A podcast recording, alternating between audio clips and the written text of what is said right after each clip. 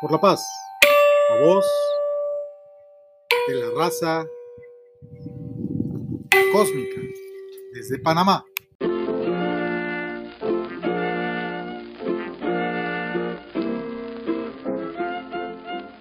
Muy buenas tardes, queridos radioescuchas. Me encuentro aquí con nuestro querido amigo. ¿Cómo estás?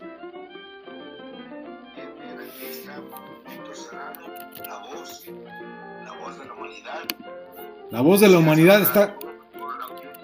escuchando, estamos presentes, tratando de traer un poco de cosas, un poco de conocimiento de, cómo podemos apoyarnos y ayudarnos unos al, otro. Muy bien, mira, eh, me gustaría hoy presentar el tema que es polémico. Es un tema en relación a una solicitud que hiciste a la embajadora de la República del Salvador en Reino Unido. Es una solicitud que está en trámite, no te han contestado, ya tiene como tres semanas o cuatro que se mandó este documento, pero quiero hacer una introducción muy breve. Aquí tengo una página oficial del gobierno de El Salvador, del Ministerio de la Presidencia, que afirma que el presidente Nayib Bukele, esto es muy reciente, esto es del 9 de febrero del 2022, esto dice, es contrario a muchas voces, ¿eh? porque Tú me hablas de que tú eres la voz de la raza cósmica, es un personaje que hemos adoptado para ti y tú estás buscando que te escuche la voz de la humanidad, ¿no? Estoy explicando esto porque luego piensan que tú eres la voz de la humanidad y no. Tú estás haciendo que te escuche la voz de la humanidad. Esa es la, la ficción dramatizada, la dramatización que buscamos a través de los micrófonos de la radio, que hace esta magia, ¿verdad? Entonces, vamos a ir hasta El Salvador en esta máquina del tiempo al 9 de febrero del 2022 y se publicó, como está sucediendo entonces, el 9 de febrero del 2022, una transformación positiva del Salvador hacia el mundo. Yo me encuentro, como bien sabes, en el corazón de Europa, en Francia, tú te encuentras en el Reino Unido. ¿Cómo miramos desde el Reino Unido tú, yo desde Francia, los avances que tiene el presidente Bukele en bienestar social? Cómo miramos al mismo tiempo el problema de la violencia que él con más violencia ha logrado controlar, con más de 40 mil personas eh, procesadas por incluso traer, traer tatuajes, 45 años de prisión con una ley antiterrorismo que es muy cuestionable, y cómo podemos ver que las bases de este gobierno en realidad están creando bases para un desarrollo económico equitativo. En este proceso, eh, Víctor, quiero que sepas que el presidente Nayib Bukele tiene una estrategia completa que está cambiando la relación del Salvador con el resto del mundo. Entonces, esta solicitud que estás haciendo tú a la embajadora de El Salvador en Reino Unido, pues es una persona muy preparada ella, es una chica, la verdad, que me llama la atención que pues ya tiene muchos días que se le escribió esta nota. Vamos a leerla es una nota a la excelentísima embajadora maestra Vanessa Eugenia Interiano El Farnar Pani. Ella es la embajadora del Salvador en el Reino Unido de Gran Bretaña, Irlanda del Norte.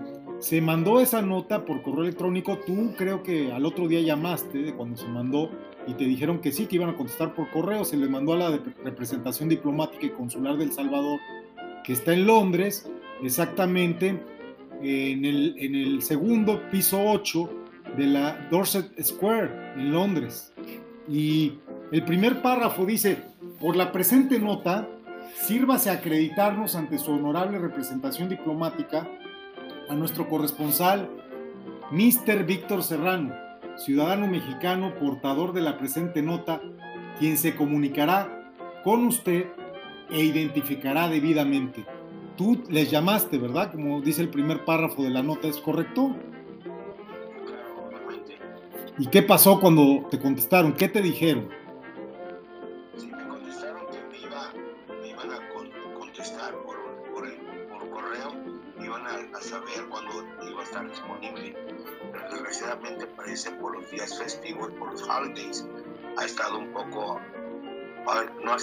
O quizás ha estado un poco ocupada y no, no nos ha contestado. Pero antes que nada me gustaría agradecerle y decir que es un honor saber que hay una persona que tuvo el suficiente mando, la suficiente autoridad y, y, suficiente valor para confrontar algo que estaba tan grave que lo categorizaban como terrorismo, los categorizaban de lo peor, por lo cual él se ha destacado y ha acabado con todo ese crimen organizado que estaba explotando y destruyendo el país del Salvador, por lo cual no lo más yo, como el resto de la mayoría de nosotros, que quizás no habíamos escuchado suficientemente de, de, El Salvador, pero yo tuve el privilegio de estar con una persona que era del Salvador también, era canadiense, pero era descendiente salvadoreña, y, yo sabía un poco del Salvador y cómo estaban las cosas. Yo he estado en El Salvador, he estado por allá, pero ahora, ahora es muy bonito es saber que este, esa ideología, esa manera de que mirábamos El Salvador se ha acabado y esa guerrillas y toda la teoría que teníamos de antes, todo eso se fue. Y ahorita es algo que en realidad es, es, es un orgullo saber que alguien lo pudo lograr, todo ese mérito. Y la verdad, le, le, mandamos un saludo y un aplauso al presidente por haber logrado esto, por lo cual pasa a la siguiente fase. la razón por la cual mandamos el documento es porque yo, soy un advisor council con el World Peace Committee in the United Nations y también tengo maneras de traer infraestructura y traer funding y hacer muchas cosas diferentes para apoyar a diferentes naciones y por lo cual me gustaría apoyarlo y compartir con ellos un poquito más de qué se puede hacer para apoyarlo porque él ahorita que está haciendo este trabajo tan bueno también necesitamos también decirle que allí hay muchas personas que valoramos ese esfuerzo y estamos con él. Y es una de las maneras que me gustaría que transforme de las, del network que tenemos, poder apoyarlo en una manera o de otra, pero también apoyar lo que está pasando allí, que es algo que me gustaría hablar con ella y explicarle un poco más a fondo para que tengamos algo de qué hablar con base, palabra y fundamento para poder hablar de algo bueno para, para, para la nación. Es tu intención, es tu intención a través de esta embajadora que se te concede una audiencia con el presidente del Salvador, doctor Nayib Bukele. Esa es la intención. Voy a dar lectura al segundo párrafo. Nuestra agencia informativa desde el 21 de mayo de 2019 por el gobierno mexicano fue autorizada a suministrar información sin fines lucrativos para la cooperación internacional que hoy con el gobierno de El Salvador vamos a priorizar con usted en audiencia a la brevedad posible para formalizar y enviar solicitud formal al presidente de El Salvador, doctor Nayib Bukele. Estamos haciendo énfasis en tus palabras con este segundo párrafo. Voy a cerrar con el tercer párrafo para que terminemos con los comentarios en el último minuto. Nos quedan 40 segundos para cerrar este espacio de mi parte y luego un minutito para las conclusiones. No omitimos citar que esta información es de carácter confidencial y con las debidas reservas está catalogada como de seguridad nacional y regional, formando parte de una investigación periodística seria y profesional que cuenta hoy con 30 años desde la firma de la paz en 1992 en México y esta nota la firma tu servidor Quiero decirte que en el año 1992 estaba yo con mi padre en el castillo de Chapultepec en la firma de la paz de El Salvador. Conozco bastante de El Salvador. Adelante un minuto para las conclusiones y hacer la réplica de que se conceda esta audiencia la brevedad posible porque tú tienes dinero de inversionistas que quieren desarrollar infraestructura en El Salvador y quieres ayudar a Bukele. Esa es la intención, ¿no? Exactamente. Podemos apoyar en, lo que pueda hacer para, ayudar a esa gente para la gente que también está ahí en la cárcel, para ayudar de diferentes maneras. Y, quiero que sepa que no es la manera que quizás piensen de que por parte de, que son unas personas que no son buenas para la, humanidad, sino también hay otra, hay otra oportunidad que le puede él ofrecer a ellos, pero es algo que ni tan siquiera muchos de ellos saben por lo que ellos han sido víctimas. Muy bien, muy bien, me parece perfecto.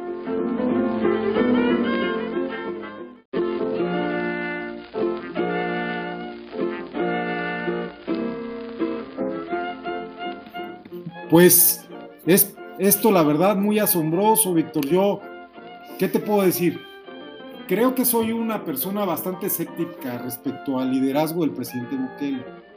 Pero, como dice su página, el trabajo que está articulando por sus instituciones, pues sí está generando una derrama de divisas porque el turismo se está intensivando bastante en El Salvador, cada vez hay más inversionistas, es bastante vanguardista el presidente Bukele, ha hecho una estrategia contraria a la dolarización, ¿no? También metió lo de las criptomonedas, ¿no? Está en Bitcoin ahora la economía, supuestamente.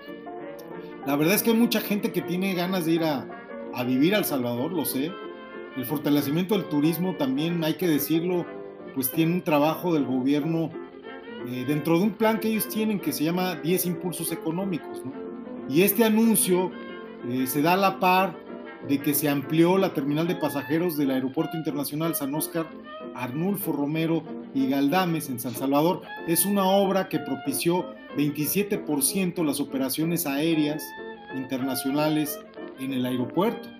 Y en este tema la titular de turismo, Morena Valdés del MITUR, eh, afirmó que se invirtieron ya este año 2022 100 millones también en plantas de tratamiento, torres de guardavidas, estaciones de Politur, unidades de salud, certificaciones de calidad turística. Y bueno, hay otros ejes en El Salvador muy fuertes, muy cuestionados. La mejor relación que El Salvador puede tener con el mundo es a través de la atracción de inversiones, ¿no? Lo que tú haces allá en Londres, desde la City de Londres, tú estás trabajando para un grupo financiero, aparte de tu constructora, ¿no? Tienes también una, una constructora, presides un holding muy humilde que se fundó en los Estados Unidos con visión social, eres parte del capítulo 33 de responsabilidad social corporativa, eh, pues deben de conocerte, si es que no ya te conocen un poquito. El presidente de El Salvador también afirma que logró convertir en realidad ya las facilidades del SICA, el Sistema de Integración Centroamericano, hay muchas facilidades de comercio en la región, se ha actualizado mucho el marco jurídico, se ha reducido mucho la burocracia, hizo una simplificación administrativa muy parecida a la de Miguel de la Madrid del 82, la hizo Bukele ahora, 40 años después de la que se hizo en México, y esto es bueno porque, por ejemplo, en Francia es muy, muy fuerte la burocracia, hay mucho papeleo, ¿no? Y Miguel de la Madrid quitó mucho papeleo en México. Ya la firma electrónica también está incentivada e implementada en muchas dependencias del gobierno en El Salvador, la digitalización de los trámites. No han llegado al nivel de Lituania todavía, pero sí los servicios digitales a los salvadoreños, por ejemplo en el exterior, ya se puede hacer todo trámite en El Salvador a distancia, no tienes que ir al, consulado, lo puedes hacer en tu computadora, eso es algo bueno. Dentro del tema de inversiones, que es el que a ti más te importa, hay un proyecto como te puedo ahora repetir, de introducir el Bitcoin en un entorno que va a minimizar los riesgos y va a traer resultados notables a, las empresas extranjeras. Ya han comenzado a instalarse muchas empresas extranjeras exportando, importando en este proceso de hacer operaciones de comercio internacional en bitcoins, algo que únicamente El Salvador ha hecho. Eh, se ha colocado El Salvador como un referente internacional en la innovación y libertad financiera por este hecho. Y están los proyectos estratégicos en materia de logística, hay mucha necesidad de inversión extranjera en infraestructura, el comercio exterior cada vez se incrementa, cada vez más, más y más. Ahora un 188.5% con la expansión de la capacidad del puerto de Acajutla, que es cuatro veces la capacidad que tenía antes, y la carga comercial en el aeropuerto también con esto se, se está ampliando.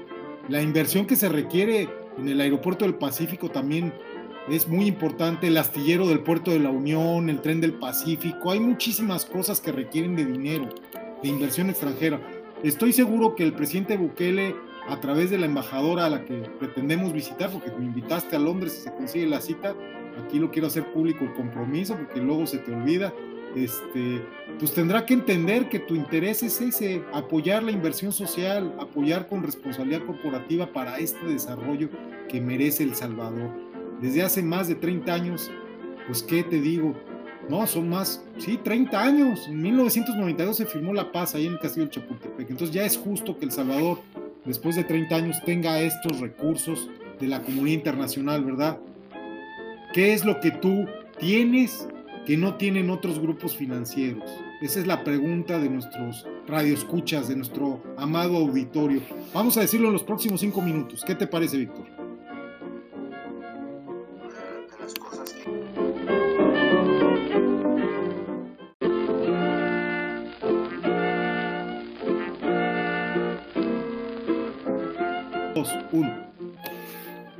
Entonces me decías... Una de las cosas, que estamos haciendo por parte de los, inversionistas para infraestructuras, una de las cosas que tenemos es de que ellos están seleccionando unos proyectos por los cuales se están ofreciendo sin necesidad de pagar intereses en estos en estas inversiones. ¿Qué quiere decir eso? Que si llegamos a hacer una inversión o si logran llegar a, traer la inversión a, a, El Salvador, lo único que se va a tener que pagar es el principal. No va a haber interés. Desgraciadamente lo que pasa en nuestros países latinoamericanos, cuando agarran inversión, la mayoría de esas inversiones para infraestructura solo o cualquier proyecto que sea, viene a unos intereses de ritos muy altos, por lo cual eso genera que sea, se crea, se crea tanta y, y, tenga un efecto de que se haga, pues, se, se venga a hacer una infracción, inflation, una inflación en la, en la economía pero eso es lo que estamos evitando. Y esto también tú se lo ofreciste al presidente López Obrador en México y no te hizo caso, ¿verdad? Exactamente. Ahí estamos presentes y no les interesaron esas inversiones. Y en Panamá, ¿tú crees que nuestra, nuestra directora, la licenciada Labarca, pueda en Panamá, a través de sus contactos en la Asamblea, en la presidencia, este, ofrecerlo al presidente de Panamá? ¿Tú también estás dispuesto a conectar a tu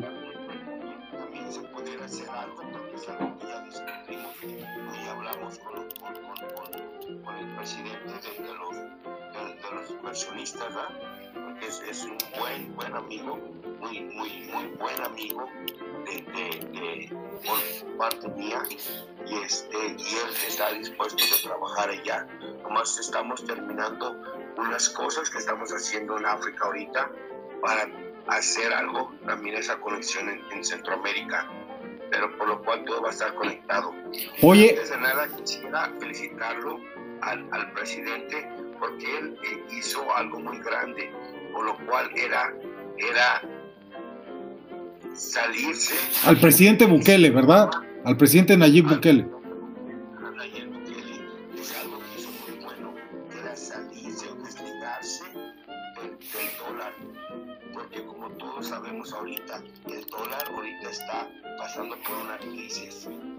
Y al salir eso, al hacer eso y usaron el Bitcoin eso fue un, gran paso para El Salvador. Muy novedoso, ¿eh? Muy novedoso. Yo todavía no me termino de convencer porque la soberanía de la nación radica en la moneda, pero El Salvador ya estaba dolarizado, ya no tenía soberanía monetaria. A través del Bitcoin logrará tener una soberanía más moderna, más digital tal vez, ¿verdad?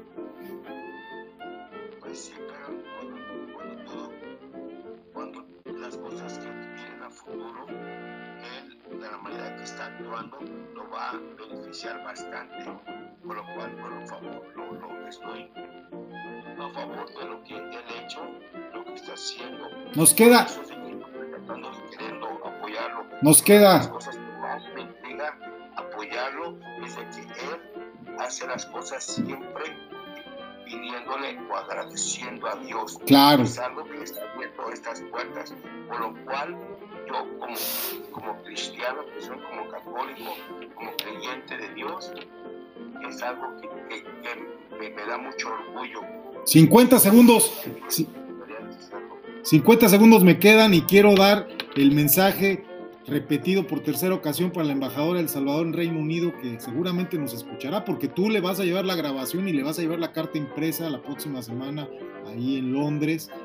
Quieres que te conozcan, quieres que conozcan a tus amigos, a tus jefes, tú trabajas en esta empresa de finanzas internacional eh, y aparte tienes información como lo afirmamos de inteligencia, información confidencial, eh, información de seguridad nacional catalogada que ni la CIA tiene. Así lo decimos. ¿Por qué? Pues porque tú la tienes, ¿verdad? Y muchos de esos que él persigue como terroristas, muchos mareros, lo que tú sabes para cerrar, ¿qué es? Muchos de dónde son realmente. Y se les han violado sus derechos migratorios, los han deportado y les han puesto una carga enorme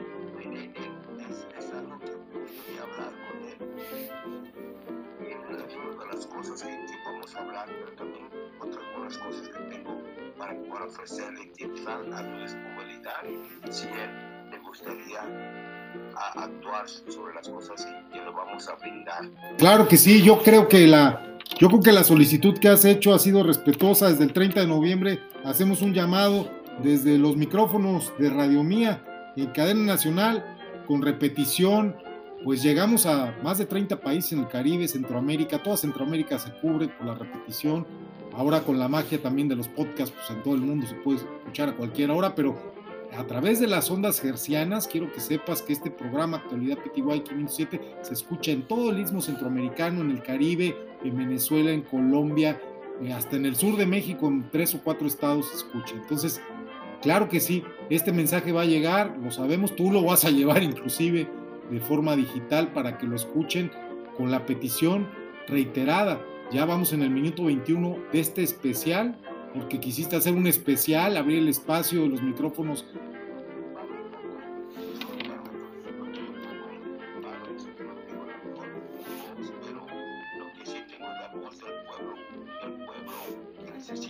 ese apoyo, la voz de la gente que quiere apoyarlo y que está con él en esta lucha, que él está haciendo muy, muy, muy buen esfuerzo acabar con esa corrupción y acabar con ese sistema que nos ha oprimido. O sea, y, y hay un tema que yo he platicado contigo ya para cerrar el minuto 22, lo vamos a decir en 5 segundos. La expulsión, la deportación de los llamados mareros es una guerra de baja intensidad. Nada más quédense con este concepto. Me despido de ti, este Víctor. Muchas gracias a la voz de la raza cósmica, muchas gracias a la licenciada Barca y les estaremos informando de los resultados de estas gestiones que el amigo Víctor, Mr. Víctor Serrano desde Londres encabeza. Muchas gracias Víctor. Y recuerda esto, los mareros deportados con ciudadanía americana son una guerra de baja intensidad. Quédense con este concepto, de verdad. Es importante y yo sé que toda la investigación y todos los fundamentos los tienes y no hablamos al aire.